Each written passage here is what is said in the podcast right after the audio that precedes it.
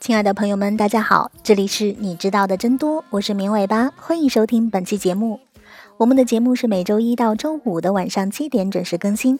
现在大家除了可以在各大音频平台收听节目之外，还可以在微信公众号里面直接收听哦。我们节目的背景音乐还有很多有意思的推送都在公众号里，欢迎大家来公众号跟绵尾巴互动和交流。怎么加入我们呢？直接在微信里面搜索“绵尾巴”三个字的全拼就能找到了，等你来哦。很多人可能都会有这样的观念：电水壶里的水反复加热，水中亚硝酸盐的含量就会增加，而亚硝酸盐可能致癌，对身体有害。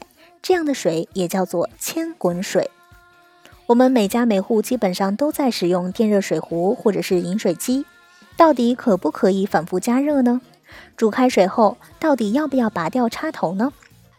我们首先来了解一下亚硝酸盐。其实，水里的亚硝酸盐不会凭空产生，一般是由水中原有的硝酸盐转化而来的。合格的饮用水中，硝酸盐很少，但如果水源被含氮的有机物污染，硝酸盐含量就可能会增加。通常来说，饮水反复加热导致亚硝酸盐增加的原因。主要是水蒸发浓缩，亚硝酸盐的浓度增加，但总量并不增加。另一种可能是某些硝酸盐受热分解成了亚硝酸盐。那到底反复煮沸会有多少亚硝酸盐呢？我国桶装水的卫生标准规定，水中亚硝酸盐的含量不得超过每升两微克。二零零七年，上海市疾控中心对这个问题进行过研究。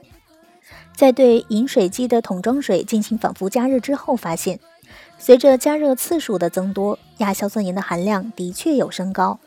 反复加热五十二次之后，水中的亚硝酸盐含量是每升二点三微克。二零一一年，哈尔滨工业大学也对这个说法进行了考证。研究人员取六个烧杯，分别为原水，烧开一次到五次的水。测定其中的亚硝酸盐和硝酸盐等物质，结果发现，符合国家标准的自来水反复烧开之后，并没有检测到亚硝酸盐的存在。即使人为的加入一定量的亚硝酸盐，在烧开水过程中，它的含量并没有发生变化。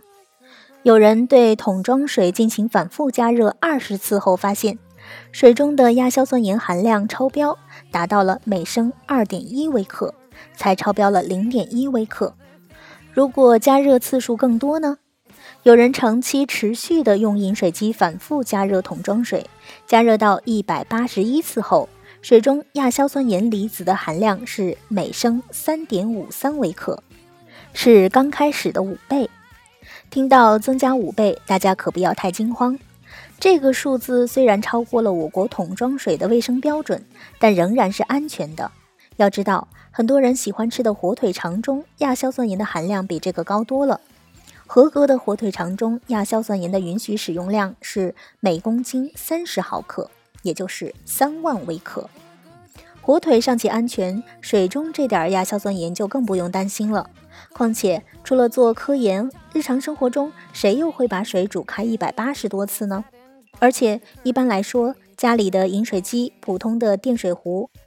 装水量都并不多，还没加热几次，估计早就喝完了。不过在这里要提醒大家，开水在保温壶中长期保存放置五到六天后，由于细菌的作用，加之某些农村地区水中硝酸盐的含量本来就比较高，亚硝酸盐的含量的确有升高的风险，所以建议开水烧好之后尽快喝完，不要久存。实在要保存，最好是密封保存，尽量减少细菌的生长繁殖。当然，从提倡节约能源的角度来看，水烧开之后关掉电源的确是一种好习惯。